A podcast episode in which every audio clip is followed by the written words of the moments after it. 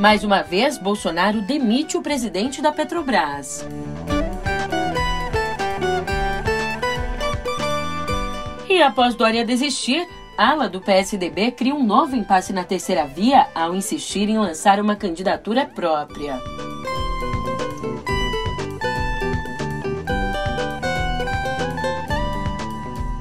Por fim, projeto de militares prevê manter o bolsonarismo no poder até 2035.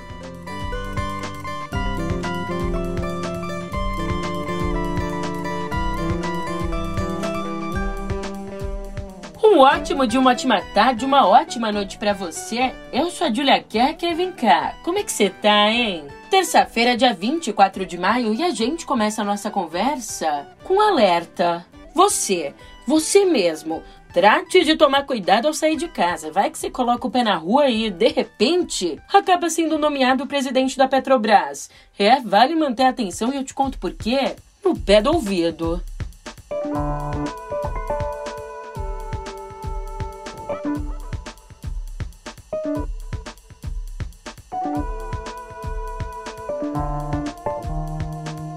Eu sei, você até pode ter achado a nossa abertura um exagero, mas ó, tire suas próprias conclusões.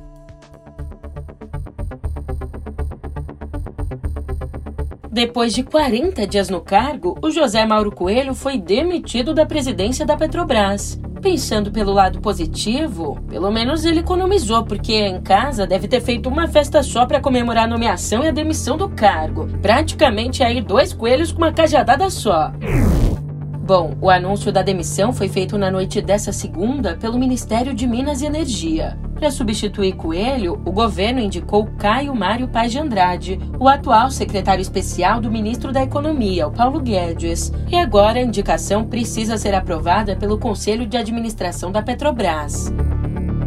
E a nota divulgada pelo Ministério de Minas e Energia, a nota que comunica a demissão, diz assim: abre aspas. O governo consigna ao presidente José Mauro os agradecimentos pelos resultados alcançados em sua gestão frente à Petrobras. O Brasil vive atualmente um momento desafiador, decorrente dos efeitos da extrema volatilidade dos hidrocarbonetos nos mercados internacionais. Fecha aspas.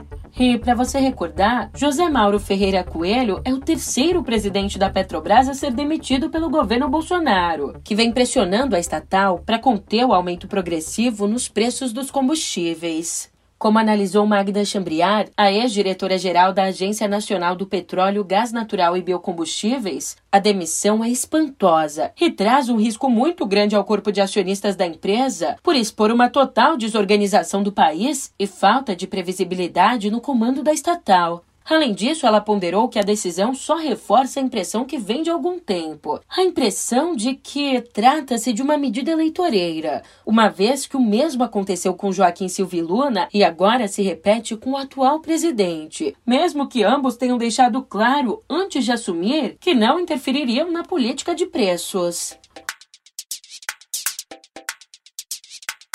Mudando de assunto, veja só. O anúncio do ex-governador João Dória de que estava abrindo mão da candidatura ao Planalto até pode ter facilitado o acordo entre o PSDB, o MDB e o Cidadania para uma chapa única da terceira via. Mas não é o bastante para garantir esse acordo. Como conta a coluna do Estadão, os tucanos trabalham agora para conter o movimento liderado pelo deputado Aécio Neves para que o PSDB lance um candidato próprio, possivelmente o ex-governador gaúcho Eduardo Leite, em vez de apoiar a senadora Simone Tebet, que é sim a preferida da cúpula.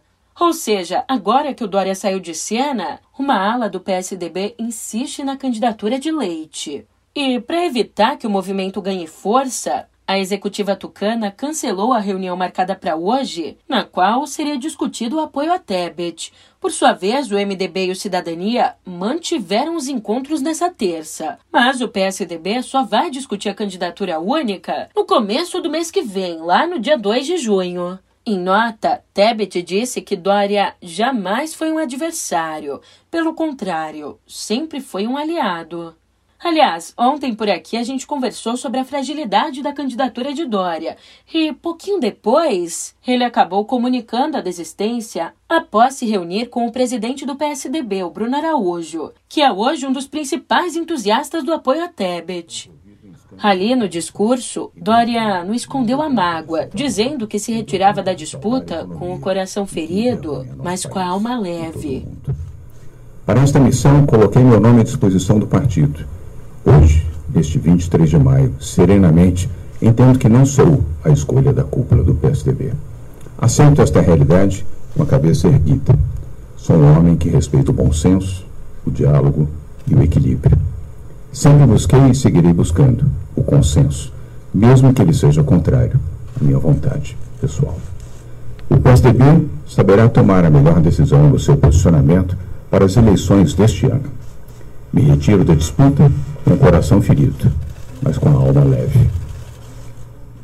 Ainda ele repassou a própria trajetória como empresário e lembrou que venceu as prévias tucanas e também as eleições para prefeito de São Paulo em 2016 e para governador em 2018. Apesar aí de enfatizar a vitória nas prévias, o tucano reconheceu a falta de apoio da direção. Aliás, antes do anúncio, ele já teria comunicado a decisão a pessoas próximas no domingo, dizendo que agora deve se dedicar à atividade empresarial. E, como conta o Lauro Jardim, a gota d'água para que Dória desistisse foi o aviso que o PSDB não repassaria mais recursos para a pré-campanha dele. O recado foi dado por uma pessoa de confiança de Dória. Ninguém mais, ninguém menos que o ex-presidente da Câmara e secretário do governo paulista, o Rodrigo Maia, que estava acompanhado do governador de São Paulo, Rodrigo Garcia. É claro, o presidente Jair Bolsonaro e os apoiadores dele reagiram com deboche ao gesto de Dória. No Twitter, Bolsonaro disse que Dória abria a mão da disputa pelo, abre aspas, cinturão dos pesos médios no UFC. Já o deputado Eduardo Bolsonaro disse que torcia para que ele continuasse candidato, pois, politicamente, afundaria o PSDB. E vale a gente trazer aqui o comentário de Vera Magalhães, que diz que, abre aspas, o PSDB saiu menor que seu agora ex-pré-candidato desse episódio dos mais lamentáveis da política nacional recente. E olha que a concorrência é extensa. Inclusive, o PSDB foi mais ativo que Jair Bolsonaro na campanha de destruição da imagem do próprio candidato, levando a antiga tendência ao tucanocídio ao estado da arte. Fecha aspas. E para a gente entender tudo isso, escuta só esse recado. Olá, eu sou Pedro Dória. A saída de João Dória da corrida presidencial deveria ser lamentada. É uma derrota para a democracia. Não por ele. Ele, ele não tinha qualquer chance. Mas porque um dos poucos partidos que tinha uma visão de país a oferecer está morrendo. Até petistas deveriam lamentar. O ponto de partida já está no YouTube do meio.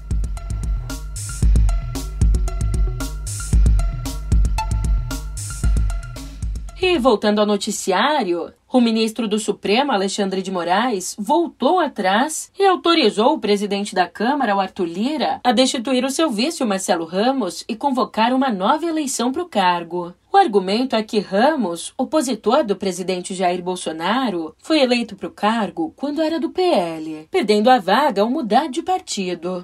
Antes, pelo mesmo motivo, Lira destituiu a segunda e a terceira secretárias da mesa, a Marília Reis, que deixou o PT, e Rose Modesto, que deixou o PSDB. Mas nem tudo é boa notícia para Lira. O arqui-inimigo dele, o senador Renan Calheiros, anunciou que vai se licenciar do Senado para cair de corpo e alma na eleição alagoana e derrotar os candidatos apoiados por Lira, como no revela o Guilherme Amado. E antes de eu te contar isso aqui, se respira fundo, porque com o apoio do vice-presidente Hamilton Mourão, um documento elaborado por institutos conservadores ligados aos militares projeta o domínio do bolsonarismo e das Forças Armadas na política até 2035. Como traz o Marcelo Godoy, entre outros pontos, o documento defende o fim da gratuidade do SUS e das universidades públicas para a classe média em 2025, além de constatar que a nação está ameaçada pelo globalismo e argumentar sobre o que chama de neutralização de ideologias no ensino. Sei lá, você não acha? Esse clima tá meio esquisito. esse friozinho, esse retrocesso. Parece que a gente acordou em 64.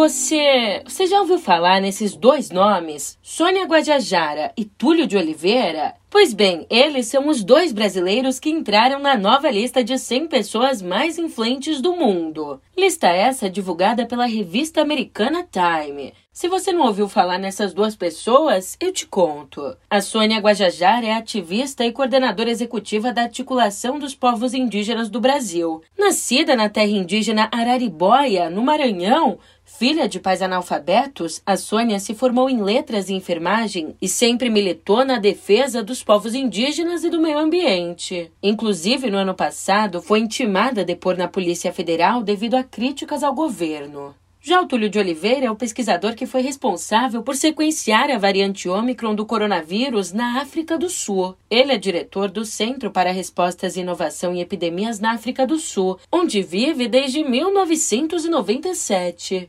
Por conta do trabalho dele contra o coronavírus, no ano passado, o pesquisador já havia sido escolhido pela revista Nature, um dos 10 cientistas mais influentes do mundo. E agora, então, compondo a lista, ele ganha mais uma forma de reconhecimento. E para você ter uma ideia, além dos brasileiros, entraram para a nova lista da Time nomes como a atriz Zendaya, também o CEO da Apple, Tim Cook, e os presidentes do Chile, dos Estados Unidos, da Rússia e da Ucrânia. E mudando de assunto, As autoridades se preocupam com a disseminação pelo mundo de uma doença semelhante à varíola, erradicada do planeta na década de 80. O Canadá acendeu um verdadeiro sinal de alerta para a Organização Mundial da Saúde, que está procurando algum jeito, alguma maneira de controlar a doença. Inclusive... Um tipo raro de varíola deixa em alerta autoridades médicas na América do Norte e da Europa receio de que a doença esteja se alastrando e não se descarta a possibilidade da iminente chegada ao Brasil. Autoridades sanitárias de todo o mundo estão em alerta por conta do aparecimento de casos da varíola do macaco, uma doença viral endêmica que acomete animais na África Central e que raramente é vista em seres humanos fora do continente. Então, ontem, o conselheiro da Organização Mundial da Saúde, o David Heyman, disse que o atual surto teria se originado em duas raves. Duas raves que reuniram milhares de turistas.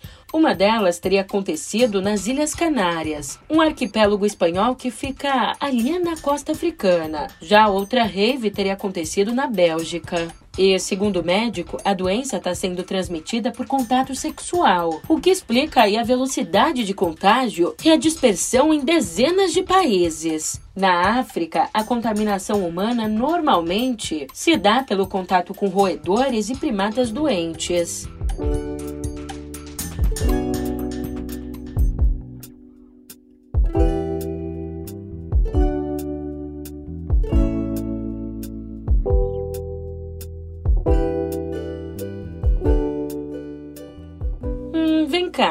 Imagina só esse cenário. Você é um artista que vendeu 165 milhões de álbuns ao longo de oito anos. Então você pensa que, com todo esse sucesso, você deve ter algum tipo de autonomia, né?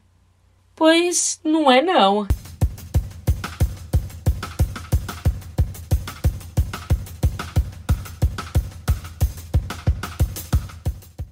Nesse final de semana, a cantora americana Halsey, que de fato vendeu 165 milhões de discos em oito anos, Bom, a artista reclamou que a gravadora dela, a Capitol, não permite que ela lance uma nova canção, a menos que seja possível inventar um momento viral no TikTok.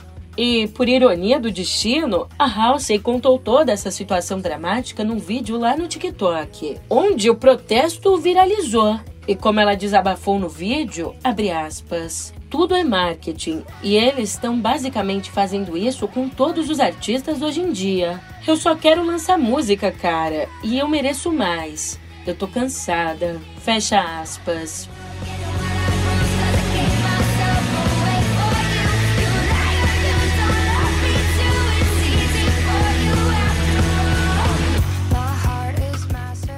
E acontece que a Halsey não está sozinha nessa história. Nomes consagrados do pop atual, como Florence Welch, Charlie XCX e Ed Sheeran, também já fizeram postagens sobre a obsessão das gravadoras por vídeos curtos virais.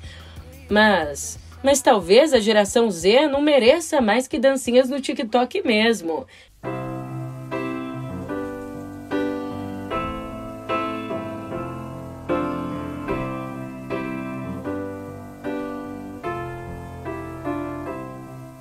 When I find myself in times of trouble, Mother Mary comes to me, speaking words of wisdom, let it be. É, uma pesquisa no Reino Unido revelou que uma em cada três pessoas nascidas entre a segunda metade dos anos 90 e o ano de 2010 simplesmente não conhece os Beatles. Ainda Aretha Franklin é ignorada por 60% dos entrevistados, perdendo por pouco do YouTube, que ainda está em atividade. When all the broken-hearted people living in the world agree there will be an answer, let it be. E já que o cenário musical tá bem triste, agora a gente bate um papo sobre as séries, porque finalmente estreia na sexta-feira, na Netflix, a quarta temporada de Stranger Things, uma das grandes apostas da empresa para espantar os recentes resultados desanimadores. It's time. Don't try to be heroes. There is no shame in running. Sick. What do you think, Mike? It's risky as hell. Chances of success are 20 to 1. Never tell me the odds. E pra botar água na boca dos fãs, saiu ontem um novo trailer, esse que você tá ouvindo agora, que vai ainda mais fundo na ação e no terror. A quarta e talvez última temporada será lançada em duas etapas. Nessa sexta saem sete dos nove episódios. Já no dia 1 de julho, no meu aniversário, eu ganho de presente os últimos dois episódios, sendo que o final terá a duração de um longa-metragem parrudo, duas horas e meia de episódio. Tá ansioso pra estreia? É, de fato seria uma coisa estranha se você não tivesse, né? Entendeu o trocadilho? É, deixa pra lá. Então, agora uma atualização sobre uma notícia que a gente já conversou por aqui. Ontem, os funcionários do Museu de Arte de São Paulo negaram que tenha havido censura a fotos do MST. Uma situação que acabou levando ao pedido de demissão da curadora adjunta Sandra Benites e que levou também ao cancelamento do setor Retomadas, da exposição Histórias Brasileiras. De acordo com integrantes da equipe que tiveram os nomes preservados, o incidente foi resultado da falta de pessoal e da falta de comunicação sobre os prazos. Aliás, como eles dizem, outros itens sem conotação política também ficaram de fora da exposição por conta do desencontro de informações. E com toda essa repercussão negativa, o MASP adiou a exposição para incluir as fotos.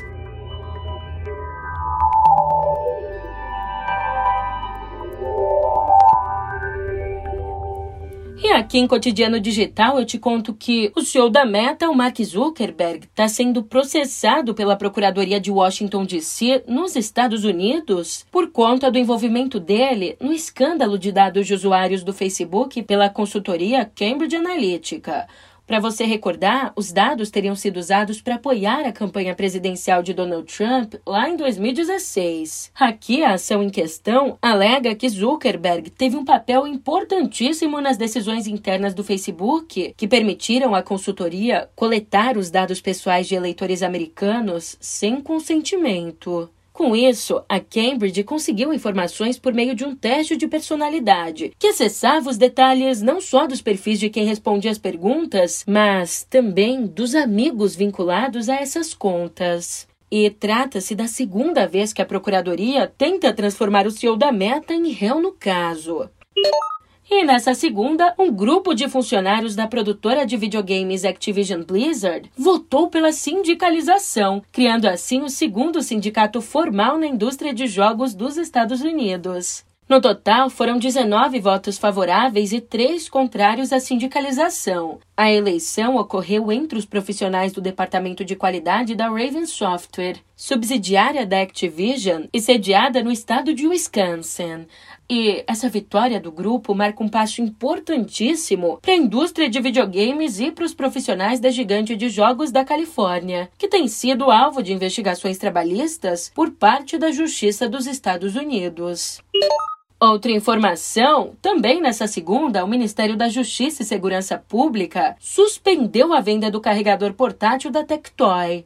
A empresa está proibida de comercializar a bateria do celular Powerbank X-Charge sem a homologação da Agência Nacional de Telecomunicações, órgão regulador, inclusive, pela qual já foi multada.